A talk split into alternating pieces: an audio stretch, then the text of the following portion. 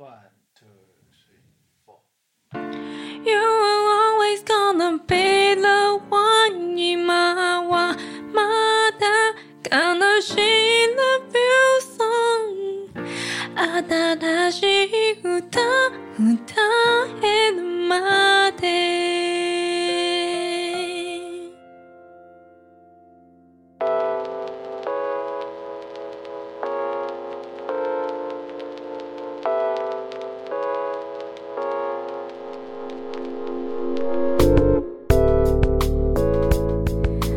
分享最美好的品饮时光，这里是喝吧葡萄酒。你干嘛？你要说 first love？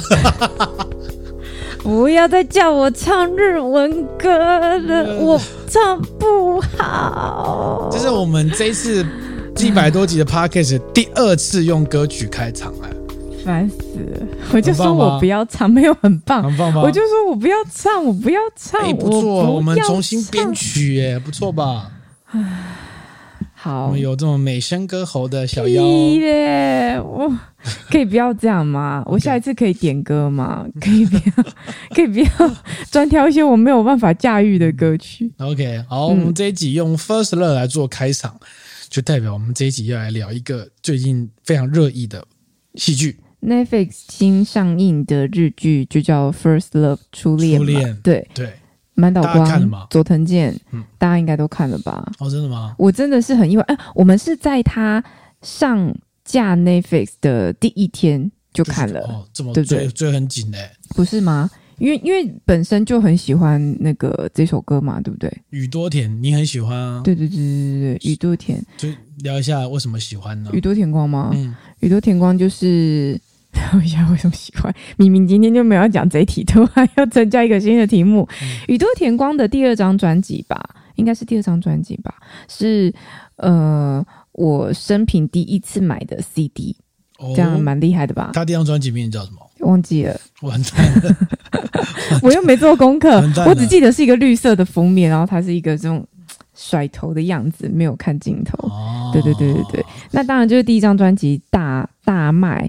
然后，呃，当红热销之后，然后发现我有、哦、这个曲风蛮喜欢的这样子，嗯、所以那时候他第二张专辑出来就义无反顾的去买了。我觉得你非常喜欢宇多田光，我非常喜欢他的音乐啦，对，但是这首歌就是对。没有，没有，没有，还好，没有，还好。我只是说我没有会唱而已。所以我们很早听到《First Love》要被 Netflix 改编成这个戏剧的时候，我们就追很紧。对对对，你就有在讲嘛，对不对？我要讲到你就说一定要看嘛。我就说我想看啊，我想看啊，对，不对？又有佐藤健，又有你最喜欢的 Sato Takeru。我只是想要看他变天堂医师而已。OK，好的，要不要讲什么？OK，对，然后我们就看了这一部嘛，然后就哎，最近发发现大家在。社群媒体上讨论还蛮热烈的，出乎意料之外的红。为什么红？哎，为什么？为什么？原因是因为我觉得这部戏真的是老梗大集合哦，而且他老梗那个方式就是，现在大家还很习惯，不还会能接受。当你看着现在的剧情，你就已经猜得到下一部的剧情，然后你还会觉得好看吗？哦。是吗？是不是？就大家是不是已经就是胃口被养很刁了？你就会习惯，嗯、不要说反转再反转，但至少你是猜一步，呃，猜不到下一步就是角色们要讲的话吧。嗯、但是《First Love》这一部戏就是你都猜得到，然后你就想说下一步他该不会就要怎样怎样吧？哎，还真的又开始这样这样那样那样，然后你就想说大傻眼，就是怎么这么老梗啊？嗯、超级无敌老梗的。所以我们这一集是要 diss 他们。我跟你说，我觉得这部戏它之所以成立啊，就是它带着蒙呃满满的怀旧氛围跟那个那个过去时代的黄金年代致敬的美好的那种概念跟感觉，你知道吗？嗯、就是在搭配上，呃，跟很多东西一样，例如说跟那个《月之恋人》那部戏一样。喂，没礼貌，干嘛讲到我的不能做斋？就是就是用用那个很好听的主题曲来诈骗你说，好像这部戏很好看，其实这部戏还。《月之恋人》好歹人家主题曲是新写的，这个主题曲是旧歌，可是。他旧歌翻玩出新花样啊！但不管怎么样，都是主题曲很强，让你觉得哇，一下子进入那个情绪，其实还好。好，我先跟大家介绍一下为什么聊这个 First Love 好了。这个 First Love 这首歌，我应该还有人，应该也有人不知道宇多田光吧？小朋友，没关系，我介绍一下，First Love 是这个日本女歌手宇多田光的出道专辑。在一九九九年三月十号发行。嗯，然后这个专辑呢，当时有多威呢？这这个专辑啊，当时在日本的销售量超过七百万张。哦，我都不知道你要做这个。然后，并且在这个排行榜上停留超过八十五个星期之久。嗯嗯嗯，所以就是一个持续一年多都在排行榜上没有下去的东西，是日本这个公信榜史上销量最高的音乐作品。对，超过 Beats，超。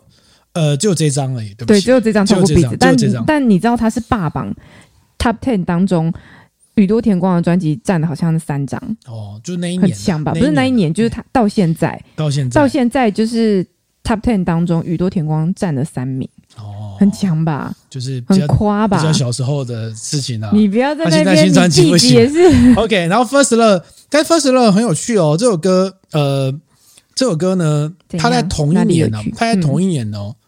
有发行 First Love 的单曲，嗯，而且他的单曲呢是在专辑之后才发行的。为什么？不知道吧？嘿，不知道。在四月二十八号发行的这个 First Love 单曲，也就是说，他的 First Love 是他同名的专辑之外，他把这首歌抽出来，然后发单曲。还是是因为当时那部日剧太红了？没有错，这首歌就是当时为了这个《魔女的条件》这个日剧的主题曲，所以他觉得太红了。对，所以唱片公司又把它。单发成一个单曲，对，我想也是。我就不得不说，曲好听之外，就那部戏好像也蛮强的，欸。没错，我后来还回过头去看了一下那部戏的简短的介绍，因为我基本上就是松岛菜菜子跟龙泽秀明嘛，就是然后搭上日剧的黄金年代。对对对对，日剧黄金年代。然后那个他就演一个师生恋嘛，就是年轻女老师爱上了自己的。男学生这样子，嗯嗯、然后这个恋情谈的相当之大胆诶、欸，以现在的这个角度来看，都觉得还算有一点大胆。人家觉得啊，师生恋还好吧？什么没有？他当时就是演的蛮轰轰烈烈的。你知道那部戏的剧情吗？哎不是那么。反正大意就是这样。哎、然后呢，这个 First Love 呢，这个发行的时候呢，这个。宇多田光其实年纪还蛮小的，对，大概就是十五、十六。岁左右而已，超级小的。然后因为这首歌它的这个曲风洗练呢，然后又当时代来说不落俗套，嗯，来看呢，连当年叱咤风云的小四哲哉听到之后就大受冲击，嗯，他的评语是。我是不是考虑自己该退休了？虽然小子在现在还没有退休，真的，他就是一直说他要退休这样子哈。对，然后就是让大家就是非常的震惊这样子。然后反正后来宇多田光就他有一些人生的转折嘛，离婚啊，然后妈妈死掉啊，然后跑去国外生活啊，然后然后开始摸索出一个他更更有他自己风格的这种这种这种音乐。但是在当年就是。这个号称平城三大歌姬啊，嗯，之一就是他嘛，安室嘛，嗯，然后加上滨崎步，然后据说他们曾经还有一个比较有名的史诗事件，就是在某一年的时候，滨崎步跟宇多田光同时发行精选集，呃，是精选集吗？精选集啊，不是同时发行新发行精选集，精选集，嗯，精选集，好，然后双方还故意放在同一天发行，对啊，我记得好像就是我买的那张新专辑，耶，要来 battle。大集合这样子，对，然后就是双方就卖爆，你可以很难想象吧？在数位串流的时代，已经不存在这种问题了，你知道吗？已经不会有同时发行实体的，然后双方歌迷要哇校正大 PK，海报到处贴，跟那个竞选人海报一样。现在完全没有诶，这个不过就是个。近二十年来发生的事情而已，你不觉得这个很恐怖？这个科技的转变很恐怖啊！时代变迁很快。对，嗯、那有些 Netflix 就选定这个 First Love 作为初恋作为主题，然后就是用这个主题来延伸出一个这个戏剧初恋的故事。戏剧对啊，戏剧，然后找了这个满岛光跟佐藤健当主演，其实他们就演一半啊。对啊，因为小时候的那两个主角的戏份。其实还蛮大的，而且也，也，也不错，这样子对对对对对。然后更厉害的是呢，这个既然是 First Love 嘛，对哈，既然有新的戏剧上映了，这个 First Love 也没有闲着，于是他们在今年呢，也就是现在这个时候，重新混音的一个，重新发行一个重新混音的 First Love 版本。嗯，而且这个重新混音的版本呢，并不是随便弄弄而已哦。嗯。它是经过这个杜比全景声技术来混音。嗯，什么叫杜比全景声呢？它就是这个简单来说啦，就是你现在有七点一声道，就是左边、中间、右边嘛。嗯，它可以透过这个混音的技术，那你达到上面也会有。嗯，那上面就多了上、左上、上、右上。嗯，就让你的整个声音像看起来更更漂亮，这样子，对不对？就更更复杂，然后让你听起来那个声响更饱满，嗯，这样子，对不对然后这个数位混音的版本呢，最近也在那个 Apple Music 上架。然后我看到有一些音乐的日本音乐的社团就有讨论啊，有人就讨论说什么啊，这个重新混音的版本啊，听起来很像宇多田光，很多宇多田光包围着你唱歌。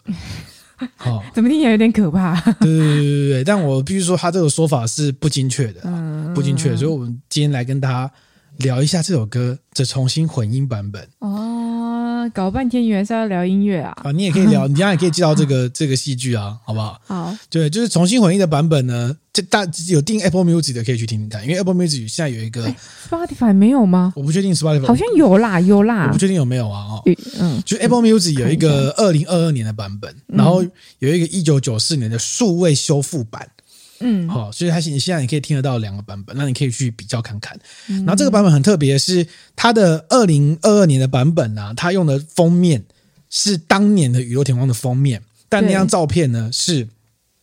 从未曝光过的照片，就是可能当年拍了好多张啦，然后再拿没有被选到一张拿出来，亏得他们还留着那些照片，他们留的可多的哦。好，然后再来就是呢，这个重新混音版本有什么差别呢？嗯，很多人都以为说啊，大概只是动动东西，不对。我听了几遍之后，发现其实他连人声都有不太一样的东西。嗯，比如说哈，在这个跟大家举个例子，比如说在这个。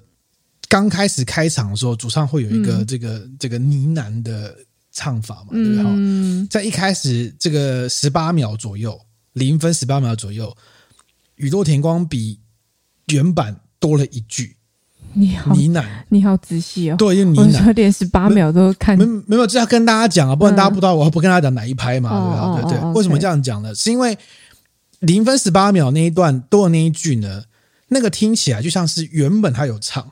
嗯，但是当时一九九九年发行版本剪掉的那一句，嗯嗯，他把它放回来了，嗯嗯嗯，他放回来之后有什么感觉呢？他其实就是多了一个成熟感。你可以，你听完之后你会发现，他当时为什么要剪掉？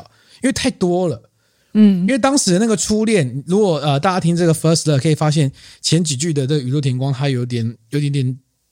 抖。抖音。听起来有点像是那种紧张的颤抖感，嗯，但这个蛮符合初恋那种心情，心情，嗯嗯，然后悸动感又很喘很怕那种感觉，所以他在前面要进主歌那个呢喃的感觉，如果他和和和和很多的时候，你说如果太油，有点油，对，有点油了，就是就像是沙场老手、警场老手一样。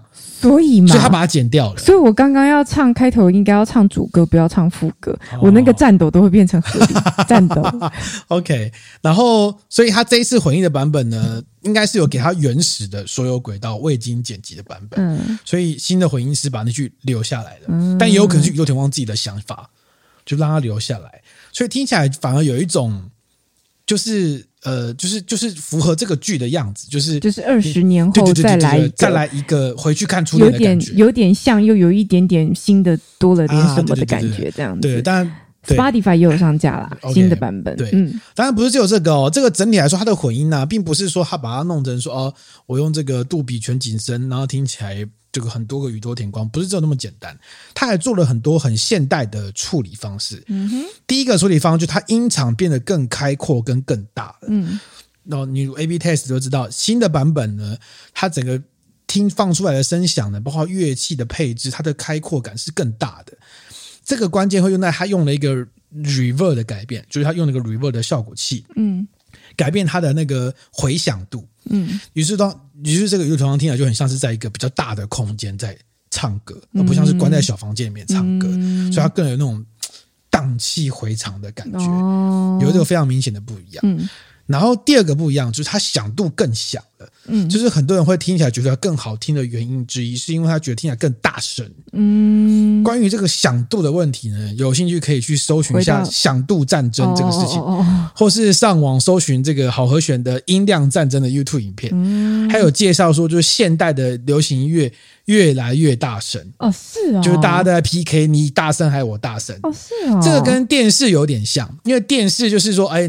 越高彩度越亮越好，几百尼特越亮，你觉得画质越好。天哪！但是其实就是那那音乐也是，就是我觉得越响就容易觉得越好。天哪！那我觉得人类的视觉跟听觉都一直在被残害，哎，没错。就是、就是我常常觉得哇，这么刺这么亮要干嘛？哇，这么大声要干嘛？我常常觉得一直很很多刺激，很不舒服。没错，没错，对。就是、那我比较适合关在家里。你是世界的女孩，你要去，我要去，我要去，对，我要去大自然隔绝，要 nature 的。好，然后再还有一个更关键是，它乐器处理的更好了。这个这个是相对的，就是在那个年代，宇多田光一九九九年的版本里面。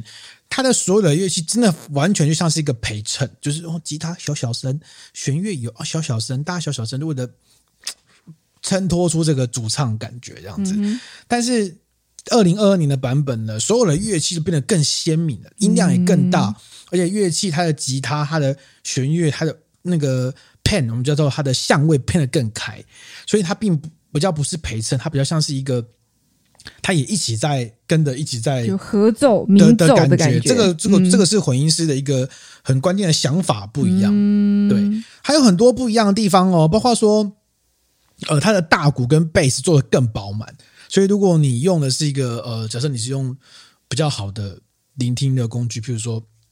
七点一声、七点一点二声道的喇叭监听喇叭，或是你用这个很厉害的那个这个叫什么那个降噪式耳机，嗯、你可以感受到它那个低频是做的比以前更多，嗯，更有 roll 的感觉。好，而且它混音还有很多细节哦，譬如说它在第二次主歌的时候，大概是两分十二秒左右，原曲是有个空白，就是它的主歌进导歌有一个空白，那个空白呢？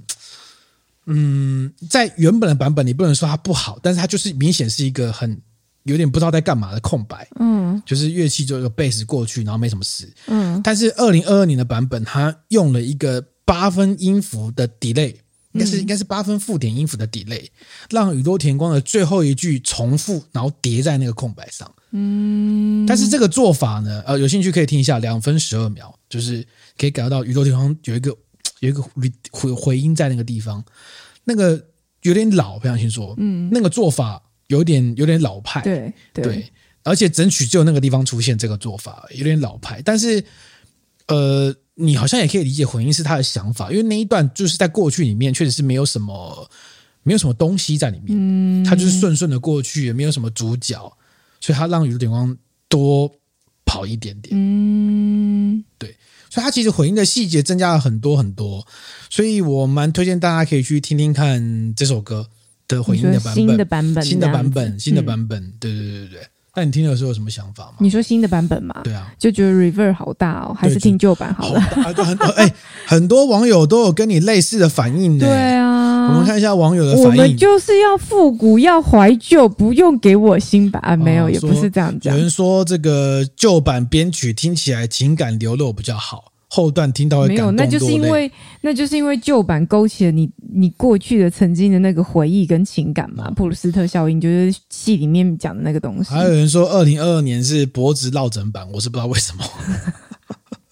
我是不知道为什么。哎、欸，网友们，网友们就是蛮，就是嘴巴蛮。不是原版充斥了真情。其实我，我我再说一下哦，很多人都以为宇多田光是重唱，没有哦，他没有重唱，而且事实上，这个重唱很困难。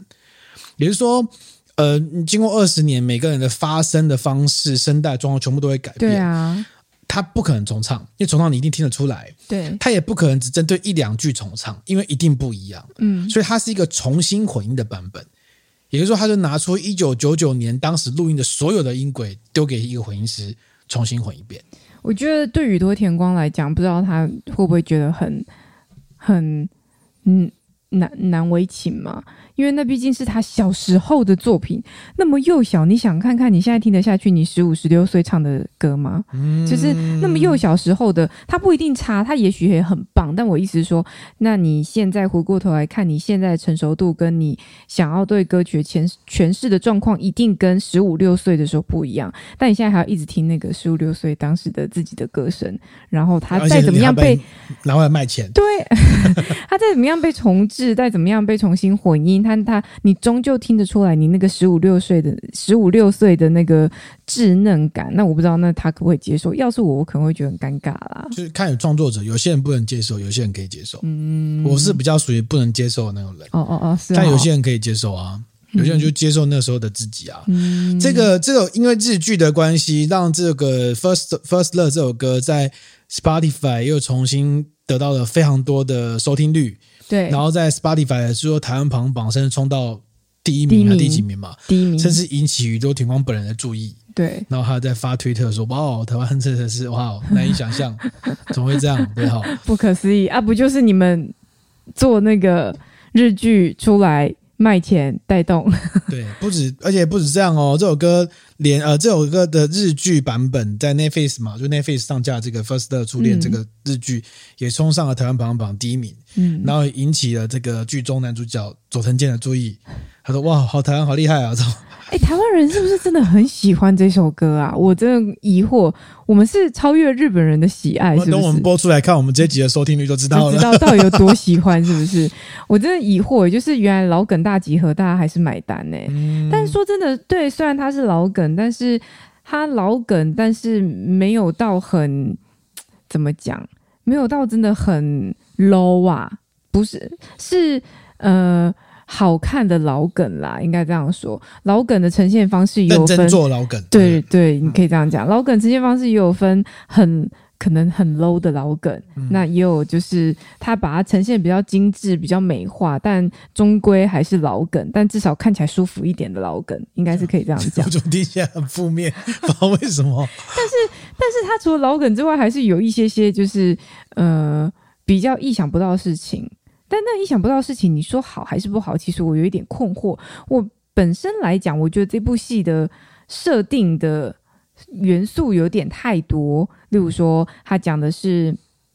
这个一对初就是呃高中时期的情侣，然后后来因为一些原因分开嘛，那呃过了二十年之后重新再遇到彼此这样，但是二十年之后已经他们就是像女方她已经有了她的下一代这样子，有有她儿子还什么的，然后又讲到她儿子的恋情，当你可以你大概可以理解说那个恋情也许是呼应，不管是女主当初的呃反映她当时的情感状态啊。啊，或者是他当时呃失去的东西，巴拉巴拉之类的，但是再怎么样，你都会觉得那个剧情线有点太太多余，然后有一点不知道他到底为了什么要映照什么，然后包含是呃男女主角的角色，他的呃职业这件事情也让我困惑了一下，因为我会我对于职业设定，就是这个人设他本身的这些各方面的设定，你会以为他要传达什么，但事实上好像也没有传达什么。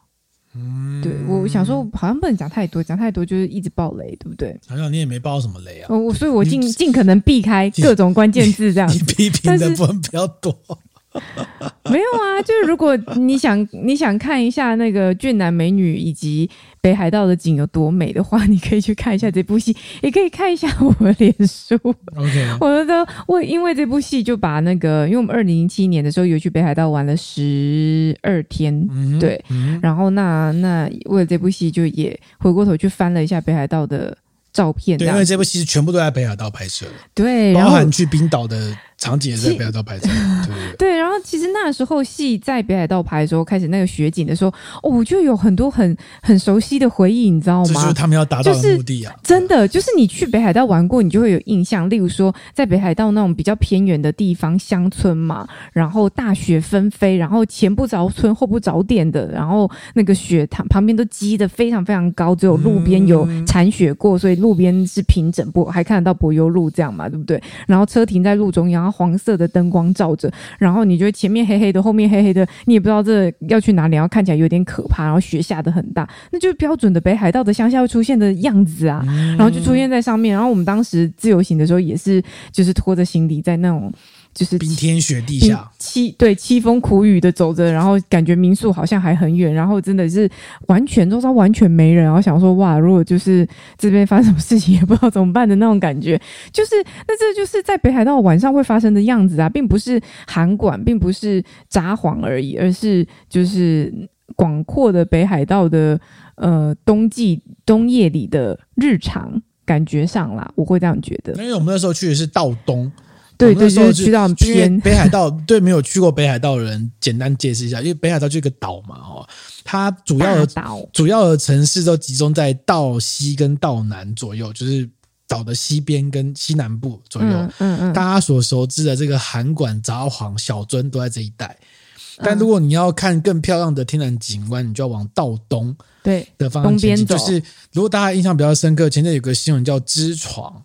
就是知床有一个观光船，嗯、然后沉没，到现在都还没找到，死掉一堆人，有没有？知床就在北海道的最西边，是一个非常远，最西边还是最北边？最东最东边，最东边还是最北边？我忘了。东东北对，东边就是很里面的地方，所以就是非常的秘境的感觉。那如果你要去北海道玩这种深度旅游的地方，就是要花很多时间去道东。嗯、对，那小姚刚刚讲的就是我们在道东的晚上。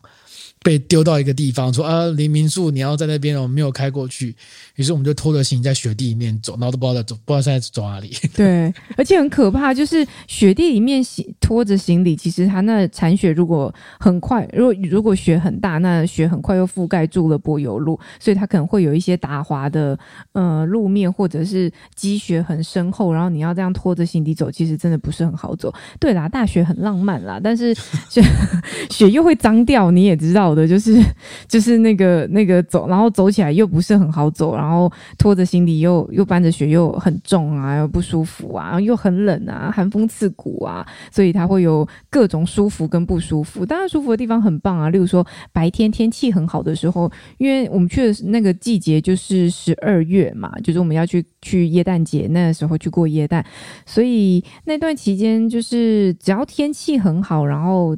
路面都是皑皑白雪的时候，那个雪映照着你的脸啊，那个照片怎么拍都美，你知道吗？就是自然打光，自带苹果光，你知道吗？真的是很漂亮。然后，嗯、呃、嗯、呃，还有什么东西？就是对啊，然后那个那个北海道的雪景，尤其是各地不同的雪景，看起来也会有一点落差。我个人认为美英的雪景是最美，就是它看起来是。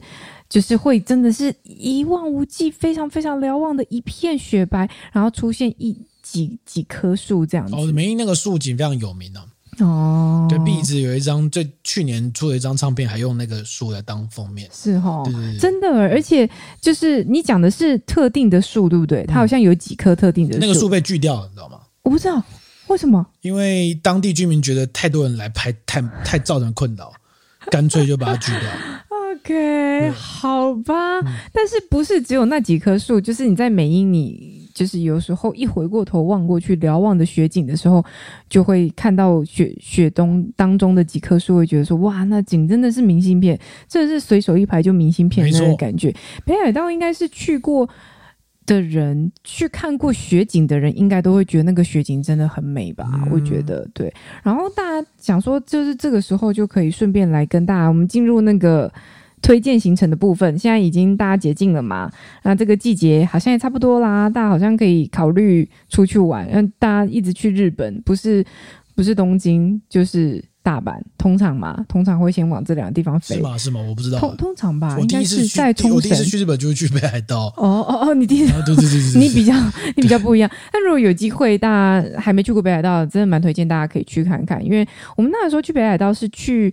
呃，去看了北海道的三大夜景，你还记得吗？函馆、札幌跟小樽啊。对，函馆是函馆山，嗯，札幌是札幌是什么？札幌是什么？不知道。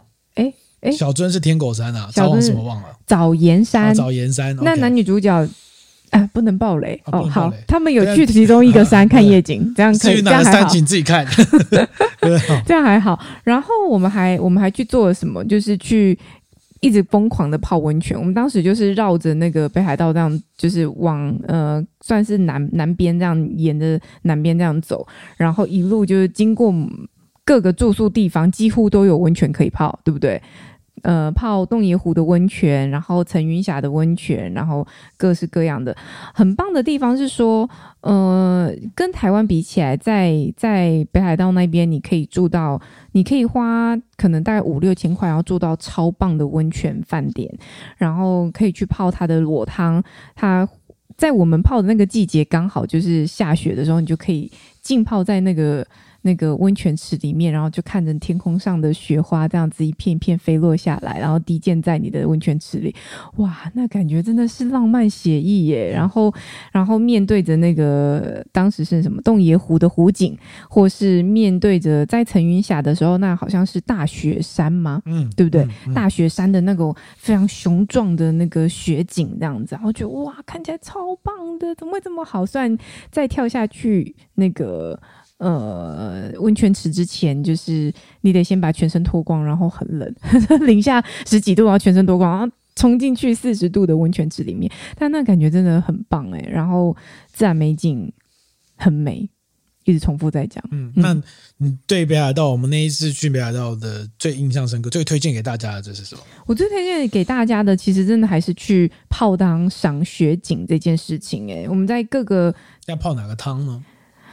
嗯，我觉得洞爷湖很棒，嗯，但是在层云峡也不错。但层云峡就真的到道东那边，就是更就很远，就很远。对对对，洞爷湖是比较靠近札幌，所以你还比较好去。我如果没记错的话，嗯、然后还有很多很经典的行程啊，例如说我们在旭川动物园的、嗯、看企鹅游行，企鹅游行，旭川动这个应该是大家去那边一定都会去的吧？现在北海道几乎很多动物园，小镇。那个都有都有企鹅都有 有企鹅游行，他们都要把企鹅赶出来，因为他们说企鹅需要运动，对不对？所以就把它赶出来，然后让它去逛大街，然后民众们就会排成两队这样子欢迎他们，然后疯狂的拍照，这样子哇，好可爱啊！看他们这样走路，然后他们就很嚣张，这样到处走，一直走。然后还有什么啊？就是。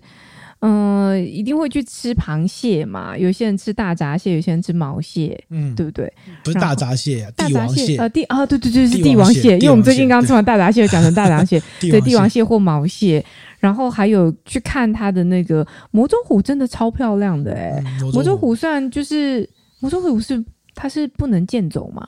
还是是因为我们去的时候是冬天，所以我们其实就只有在附近看一下，并没有下去走。嗯、可那个景真的超超美的，就很清澈的一个湖。对，对，然后还有什么呢？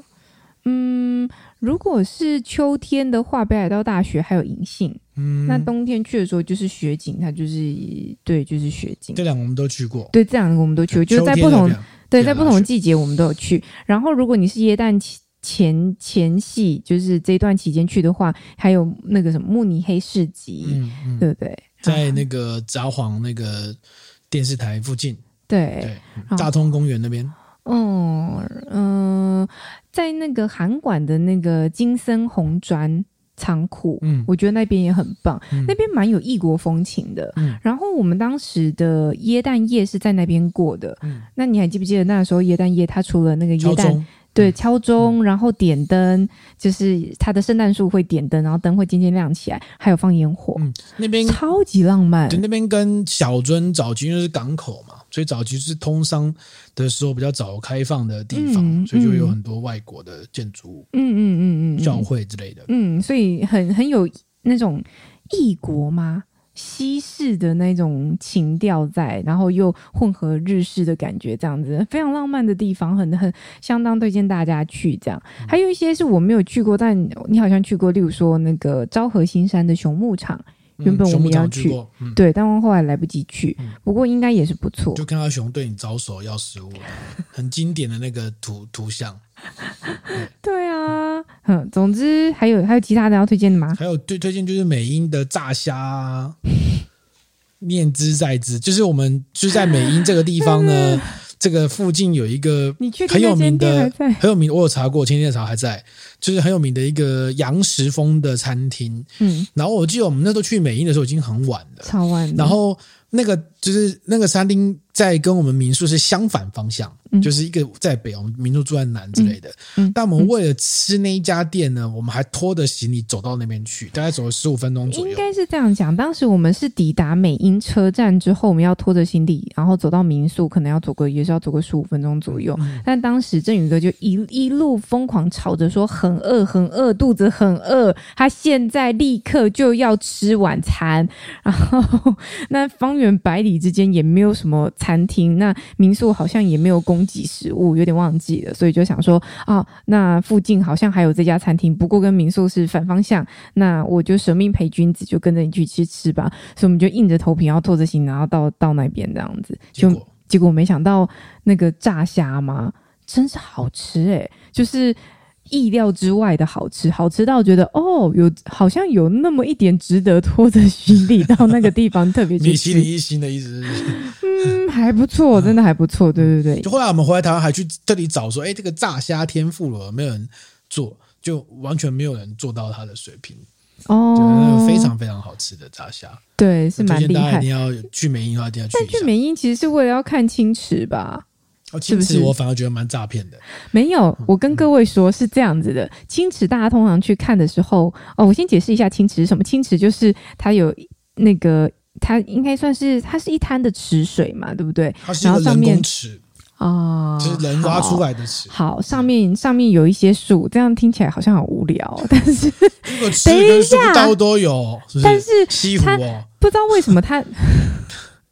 不知道为什么它那个池水是青色的，就是有点蓝绿、碧绿、碧绿感，然后再加上如果你是秋天看到它，可能旁边还有银杏还什么的，它就是黄色跟那个青色的池水。唉。相映成趣，你就会觉得 哇，那景色看起来真美的。但我们去的时候，事实上青池已经是结冻的状态了，就它已经看不太到青色池水，而且我们也不是白天去，我们是晚上去。那晚上还有打灯啊？对，然后它晚上有一个打灯的活动，就也是吸引大家还可以去欣赏夜间的青池哦。所以我们就搭上了那个日本的，它也是一个当地的 tour，对，对，对，当地的巴观光巴士，对对对对对，然后跟日本人一起，然后就去看青池，因为青池它离那个美英的车在那边其实也有点远，好，然后到现场之后，你就会发现它就是就是一一个地方，一个一个怎么讲，一个雪地上面有一些树，然后就把雪地里面的景打灯，打一些蓝色的灯啊，绿色的灯啊，挺好的夜店。然后等一下，然后打的时候，然后振宇哥旁边一直在那边说：“哇，超诈骗！这有什么好看的？我跑这么远的地方来，特别来看这东西，到底是要干嘛？”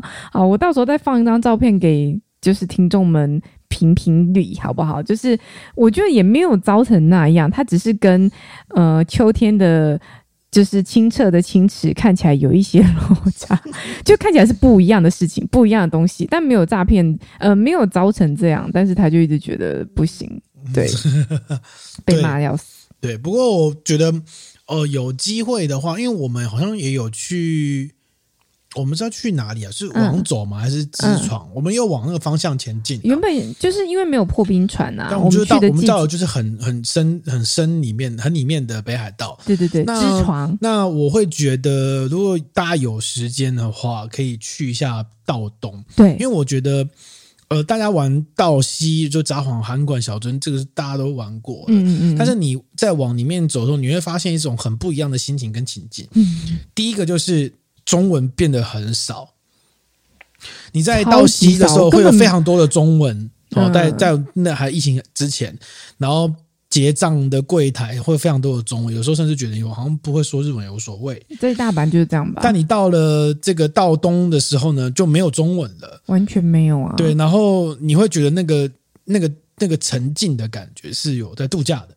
超是有与世隔绝的感觉的，哦，真的很有与世隔绝感。所以要去的话，最好可以往道东。那如果你要往道东，有一个推荐的买机票的方式，就是就是北海道最经典的嘛，就是你不要同站进同站出，嗯，你最好就是什么函馆进旭川出，嗯，或是什么札幌进旭川出，或是旭川进札幌出，就是因为旭川在道东的中心，到北海道中心嘛，嗯，那如果你是在那个地方进出的话。会比较，你就玩道东会比较省时间，不然你就是札幌近，你要跑很远的地方跑到道东，然后又要回到札幌，你会浪费很多时间。嗯，对对对，总之对，真的蛮不错。就是如果你也喜欢，呃，想看雪景，然后喜欢自然美景的话，往道东的方向走，我觉得，嗯，很。很惊艳，赞叹这样，对，人很少，很棒，要有拖着行李的准备，或是自驾啦。那我们当时没有自驾，我们就搭车这样子。嗯，嗯，OK，好，第一个分享这边好。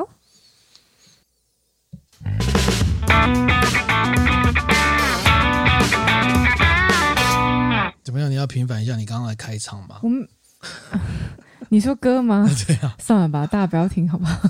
你刚刚说什么？你刚刚说。没有，我说他一开始那个 First Love，他的开呃主歌一开始是唱 Saigo no，但是他是分开来唱的，嗯、他是 Saigo no，就是他把日文的那个应该要连起来唱的的发音变成分开来唱，然后有有些评论家评论说他把日文当成罗马拼音来唱，哦，是我我们我们也是这样理解，哦，你们也这样理解啊？对啊，不是就是他。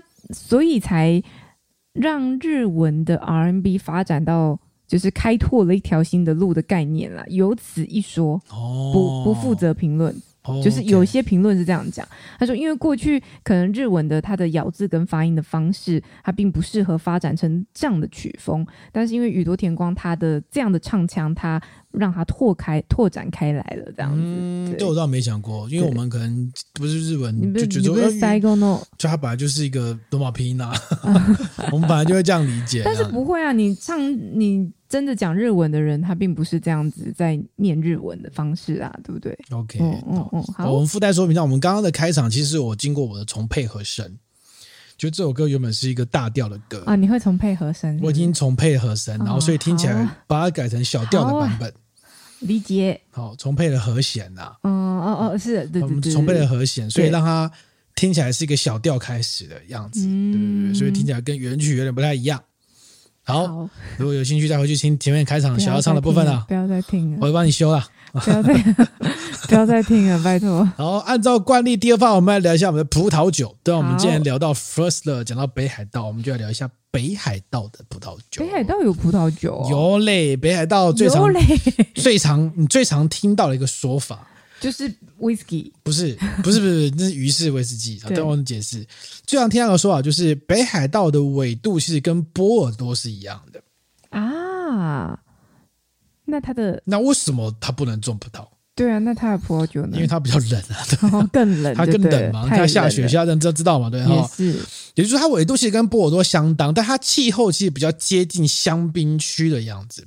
就是更冷，搞不好比香槟还更冷。好，OK。所以呢，在北海道这个地方，你只能找相对温暖的地方，才能够适合种酿酒葡萄。函馆，哎，不是韩馆，不是韩馆，不是韩馆。好，而且北海道目前在北海道的葡萄酒发展那么久，那开始已经有已经略有规模喽。北海道的这个北海道产的葡萄酒是有 GI 认证的。哦，复习一下什么叫 GI 认证，就是。它对针对它的酿酒的葡萄，跟它酿酒的方式，跟它酿造的地点都有严格的法规控制，你必须符合这些规定，才能够标示成北海道的葡萄酒。这是日本自己定的 GI，日本当然自己定的。它在二零一八年六月的时候变成北海道 GI 认证的葡萄酒产区。哦。另外一个认证的产区就是我们介绍过的山梨县。哦。对哈，那也就是说，你必须要遵守百分之一百北海道栽培的葡萄。做的原料做酿制的葡萄酒才能够标示在北海道。嗯，那北海道呢？它其实它酿造的它酿酒的地方其实比较呃，通常接近在嗯比较冷的地方，它要找温暖的地方，通常找哪里？找找南边呢？不一定啊，它它它它跑不掉啊。北海道就这样啊，找太阳大的地方。太阳大。我讲错吗？你是说在小太阳旁边 是吧？是换呢？在要靠水的地方哦，调节温度是不是？没错，要靠海洋的地方。所以北海道啊，原本原本开始原本呢开始它有一些这个呃开始本来就有酿酒的地方啦，然后当然会酿酒，中间曾经没落了一阵子。它后来到两千年的时候搭上日本这个葡萄酒的风潮，才要慢慢开始改。嗯，那目前它北海道盛产葡萄酒的地方主要是在札幌以西的。鱼市跟小樽。哦，还有一个地方非常有名，讲名字已经听过，石胜听过吧？石胜牛奶，产牛奶的，啊，没错，主要是以这三个地区为主。那于是跟小樽是在小樽的，呃，是在札幌的西边，就是北海道的西边靠海的地方。嗯，嗯那石胜呢是在札幌的东北方，也是靠海的地方。嗯，也就是说，他们都必须在这个在地形上，第一要选择靠海的地方，它温度比较不比较有这个海洋作为调节。嗯，这是第一个关键。那北海道呢？这三个地方呢，我们可以一一来聊一下。第一个就是鱼市啊，嗯，鱼市基本上它是一个，就是一面环，一面是面海，三面是环山的这个丘陵的地形。那丘陵就有日照嘛，因为它有斜坡，嗯，对，日照比较强，然后又有临海，所以种葡萄。但是因为它实在太冷了，就最后还是比较冷，所以于是这边种的葡萄都是像刺猬葛啊，或者说是米勒土高这种。就是在酿酒圈比较不是那么主流，嗯，刺猬葛家就是以前是美洲种，哦，加拿大那边的葡萄，好、嗯，然后米勒土高就是德国后来研发出来一个，就是比较做一般人在喝，比较好种，但是味道可能比较没那么白葡萄，白葡萄，白葡萄，白葡萄，好。不过呢，鱼市的葡萄酒但近年越来越红，原因是原因是呢，在二零一零年的时候，有一家酿酒厂它产出的黑皮诺。轰动小镇，为什么呢？因为它这个葡萄酒呢，获得的这个很有名的这个米其林三星餐厅叫 Noma，你听过吧？啊，我有有有，获得 Noma 他们所用的酒酒款，日本的黑皮诺，厉害吧？嗯，好，这个酒庄很有趣，我去研究一下，就非常非常有趣。这个酒庄呢叫 Domaine Takahiko，就是这个 Takahiko 这个酒庄。好，嗯，这个酒庄的负责人叫真我贵彦。嗯，真真就是曾子的真，我知道，我是我，我知道。真我贵彦、嗯、这个人啊，哈，他是他的他们家原本就酿酒的，他们家原本在长野县，这个长野县这个酒庄叫小布施酒庄，就是布施，嗯，化缘布施，这个酒庄很酷哦。这个这个酒庄呢，怎样啦？平常产葡萄酒，对，冬天产清酒，嘿，这这这。你不觉得很恐很厉害吗？有一个不知道 有一个酒庄，它可以产葡萄酒又产清酒，哎，嗯，你没有发现吗？所以没有酒庄这样做，是不是？没有，几乎没有，很少。哎，这个酒庄很有趣哦。这个小布施酒庄就是长野县这个小布施酒庄的哦。他们在二战之前是清酒酒厂，在一八六七年开始，然后当时算还算小有名气。然后呢，后来啊，就是就是后来就是。战争之后嘛，就是那个日本那个政府开始控管粮食，就是米就不要给我拿去酿酒，大家都要吃这样子。嗯、然后就是就不能酿酒，就是你就不能酿清酒了。对对对对，所以他就转酿葡萄酒。不是，他就失去执照了，他就失去、哦、失去清酒执照。哦、然后据说他们家当时农地本来就有种葡萄啦，嗯，所以他就把生产土地拿来酿葡萄，做葡萄酒，在撑维护他们家的生计。但在二战过后啊，这个。真我家的这个老板就是老老主人，觉得说不行，清酒是我们一八一十九世纪就有的，这个我还是要把它拿回来。据说这个要决心拿回执照，这个老先生呢，每天都前往国税局澄清，还我执照。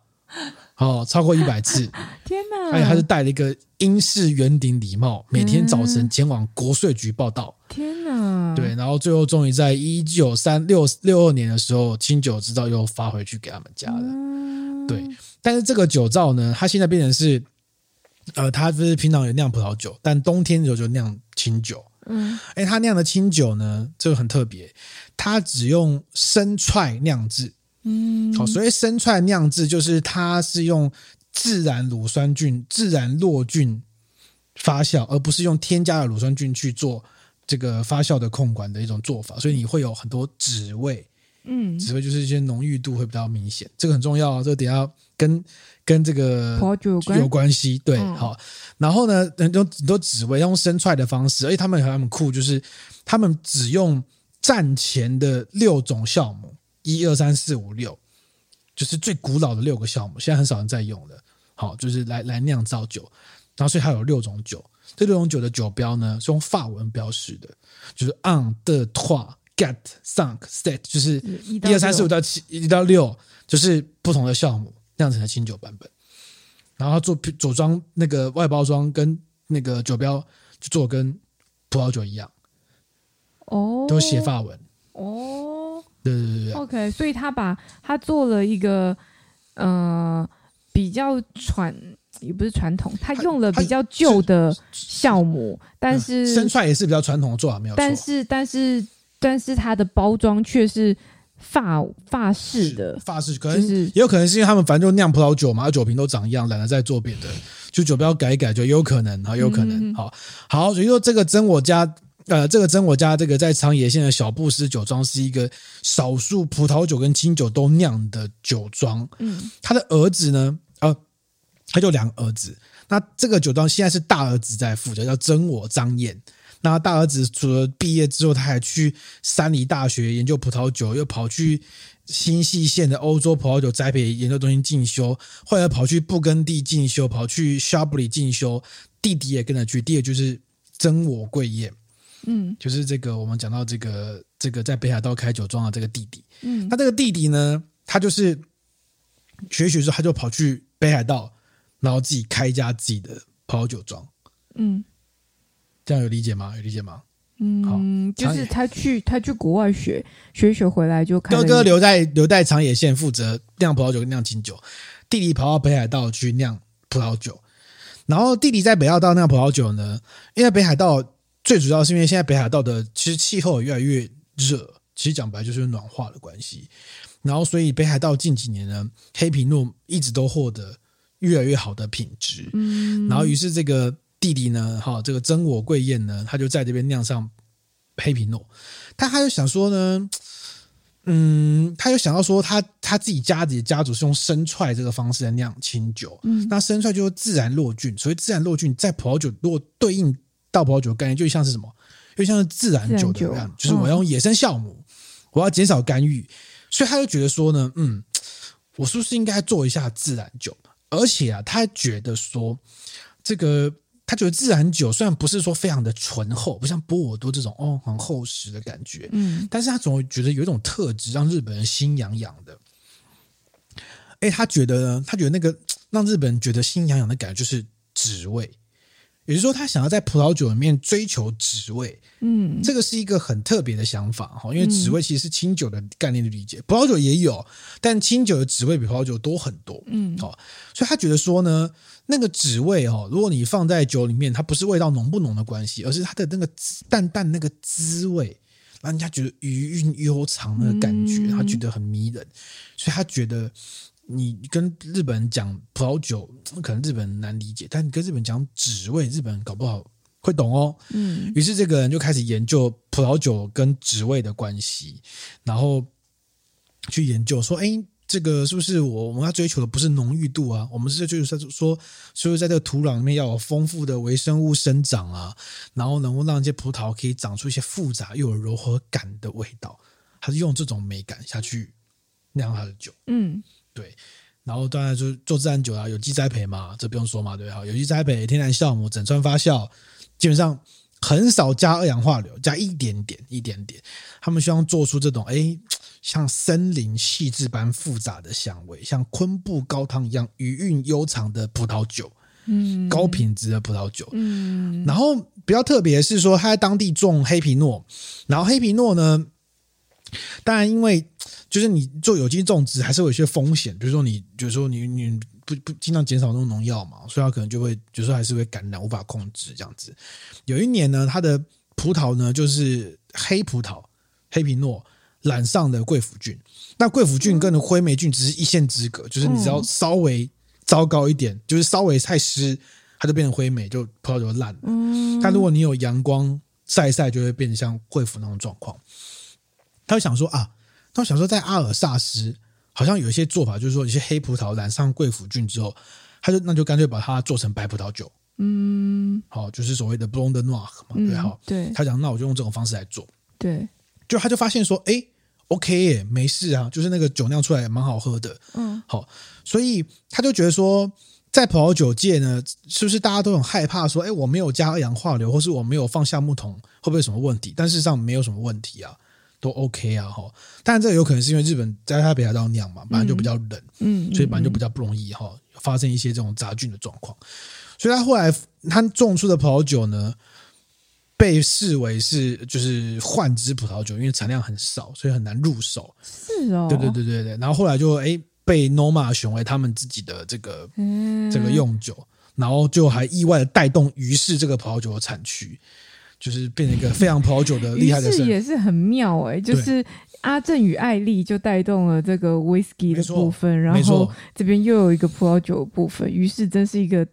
就是黄金的酿酒产区，你也可以这样，但它其实于是没有很大哦，于是就小小的一个城市港口而已，对对对，对、嗯、然后再来呢，就是小樽，好，小樽在鱼市旁边的，也是一样的，差不多的地形这样子。然后一样是透过海洋的水汽调节啊，让它看起来比较温暖这样子。那他们也是主要也是种一些那种比较像加拿大或是德国像产地比较为主的葡萄。然后小樽小樽比较没什么好提，大家都知道是仓库嘛。啊，所以呢，放 放大概就像我们以像以前大道城这种感觉的那种仓库，对，然后再来就是十胜，好，那十胜呢，一样是群山环绕，但是在十胜北海道是降雪比较少的地方，嗯，然后呢，因为啊，就是降雪比较少，但是其实还是很冷，但冷的时候就是就是葡萄会被冻死，嗯，好，所以呢，但当地人发现说，哎，原来我们这边有一个野生的山葡萄。然后它在秋天的时候会结果，然后冬天它活得过去，哎，就是很强。所以他们开始用山葡萄来酿葡萄酒，所以十胜有名的是他们的山葡萄，或者是一些也像刺维格这种加拿大的美洲种的葡萄，比较耐寒来制成葡萄酒。不过近年呢、啊，我们我们前几集 Podcast 有聊过日本葡萄酒的时候，有提到日本的葡萄酒，他们今年去找了一些像美国比较冷门的品种。或是加拿大比较那种美洲种，所以美洲种是真美洲种哦。因为我们现在所有的那种葡萄都是欧洲种为主，然后美洲种一般被视为说就有一些胡烧味道，所以不是很喜欢拿来酿酒。嗯、但是因为美洲种还有个特质，就是真的是比较能存活，嗯，就是冷的不冷的地方。所以北海道或是像日本，最近他们有一些比较不错的有名的酒厂，反而用这些东西做出很有他们风格的味道。嗯嗯，可能不到国际。的一般的口味，但是有一个他们特殊的样子，蛮值得大家去尝试的。嗯，那近年因为北海道因为气候暖化的关系，所以北海道的黑皮诺越来越获得注目。嗯，所以如果大家有去北海道，可以尝试喝喝看。我跟分享一个，我们那时候去北海道，我在二零一八年的时候，嗯，二零一三年、一四年的时候，二零一二年的时候去的，去北海道。然后当时呢，我去了一家酒厂，叫做千岁酒厂，嗯，特别跑去的，嗯，因为当时当地有开放的那个参观的酒庄没有这么多这样子。然后这个酒厂很有趣哦，我今天看那个照片，然后查一下那个图，才发现说这个酒厂啊，它在它是一九八八年在北海道创立的，嗯，然后当时它的名字叫格雷斯酒庄。哎，有没有觉得有点耳熟？就是那个啊，有没有觉得有点耳熟？就是那个啊，甲州种啊，没错，就听我们木村拓哉那个《Gourmet 中 Tokyo》那集，我居然还记得，葛雷斯酒庄就是这个这个酒庄的前身，就是中央葡萄酒株式会社。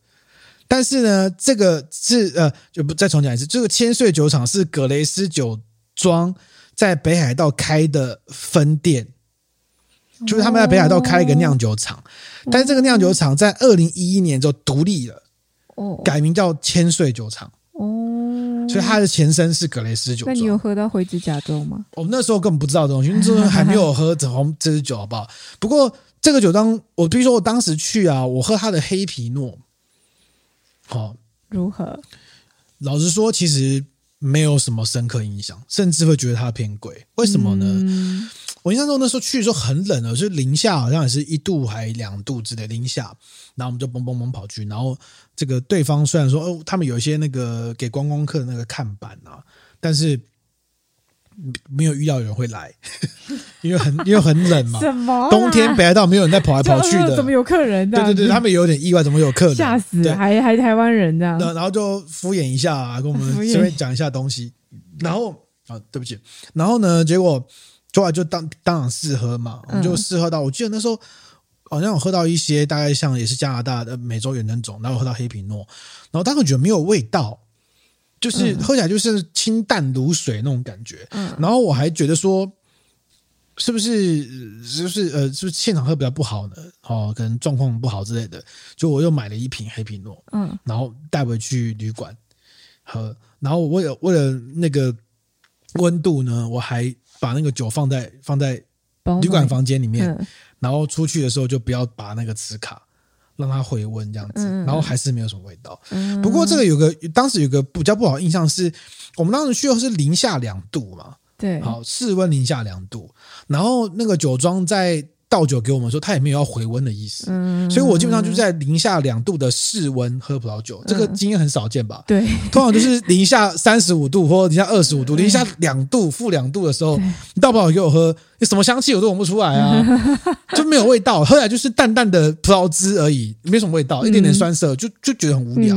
然后一瓶要卖你那时候大概卖你一千二、一千四，嗯，蛮贵的。但搞不好现在气候暖化变严重了，那边状况就反而变好。有可能就是你可以发现，就是进你看发现那个气候暖化真的会造成一些风味上的影响，他们开始获得注意了，然后开始达到呃比较容易达到比较好的。葡萄酒成熟度，嗯，但相对你也会带来一些负面，就是你可能再再热一点，慢慢就有一些这个病虫害啊、杂菌会出现，嗯，会有这样的状况，这样子对不对？不过，所以这边要推荐给大家，如果有去北海道旅游的话，真的可以选一下鱼市，鱼市当地产的这个黑皮诺，对，是蛮值得推荐大家喝喝看的，嗯，对啊，好，推荐。那我们这一集还有一个，是不是因为这样，所以那后来我们去北海道的时候，我们就没有去酒厂啊？北海道的酒厂好像就对啊，好像没有特别早。跟你出门居然没有去酒厂，没有特别早，相当罕见。不过我们北海道行程也是排的满满的，就是一站归一站这样子。OK，然后好，我们这一集最后一集还有我们的留言啊。哎，我看，哎，他这名字叫做 EP 一一二出现贵腐酒德国 TBA 哦耶吗？这是这是标题，好不好？这是标题哦。OK，好，我看到了，名字是蓝玉琪这样子吧？他是用第三次留言了啊。OK，他说对我爱甜甜酒，喜欢你们的风格，继续加油，我也会继续支持下去。嗯，谢谢你。他每次留言都会先把他的评分删掉。然后重新再给我们五颗星，再给我们新的留言，不用那么麻烦了，你就留着写信给我们就好了，哦、或者到 YouTube 留言也可以的。好，谢谢大家，这样子、嗯、OK。好，好，那我们今天这集到这边喽。哦，你现在收听的是喝法葡萄酒的 Podcast，他是自己在喝啤酒，不倒酒给我的振宇。嗯，他是这个。开场唱 First Love 的小妖，我们开场录了几次？好像录了十几次吧。我唱歌了。好，如果你喜欢我们的 Podcast，欢迎到 Apple Podcast 给我们留个五星好评。你也可以到我们的 IG、Facebook、YouTube 各个各个曝光的平台来可以到 YouTube 啦，YouTube 我写信留言，不用那么麻烦，还要三评分太麻烦了。好，或写信给我们，我们的信箱是 tipsy with me t i p s y w t h m e at gmail dot com。不要再叫我唱歌了，我好久没唱歌哦，真的是压力。欢迎叫他唱歌。不要，不要，好，就这样啦，我们下期再见了，拜拜。拜拜。